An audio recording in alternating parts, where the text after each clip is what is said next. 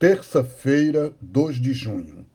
Queridos irmãos e irmãs, o evangelho de hoje, Marcos 12, 13 a 17, continua a leitura do evangelho de Marcos que a gente estava fazendo antes da quaresma e que agora retoma agora na nona semana comum do ano. E aí já é o capítulo 12, a gente já está na segunda parte do evangelho de Marcos.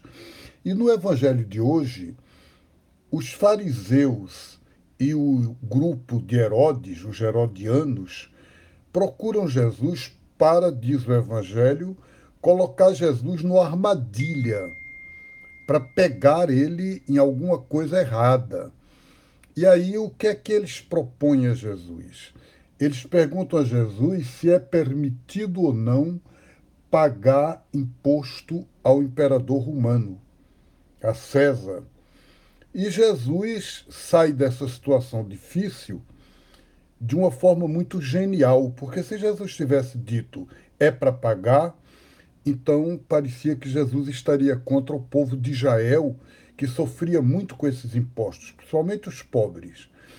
E se Jesus dissesse não é para pagar, eles acusavam Jesus de rebelde, de revolucionário político.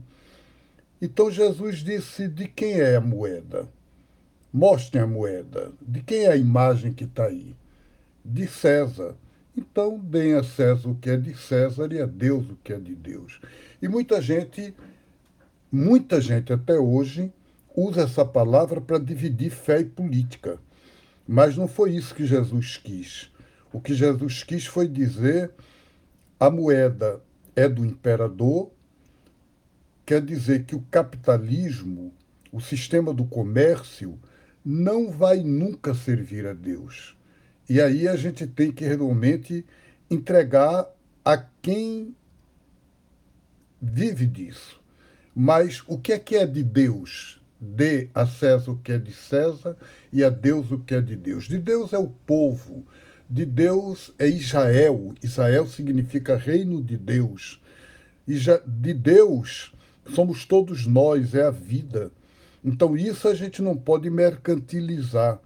Isso a gente não pode, de modo algum, transformar em mercadoria, em, em ter preço. E é isso que Jesus nos diz de uma maneira muito libertadora. A espiritualidade de Jesus é uma espiritualidade libertadora.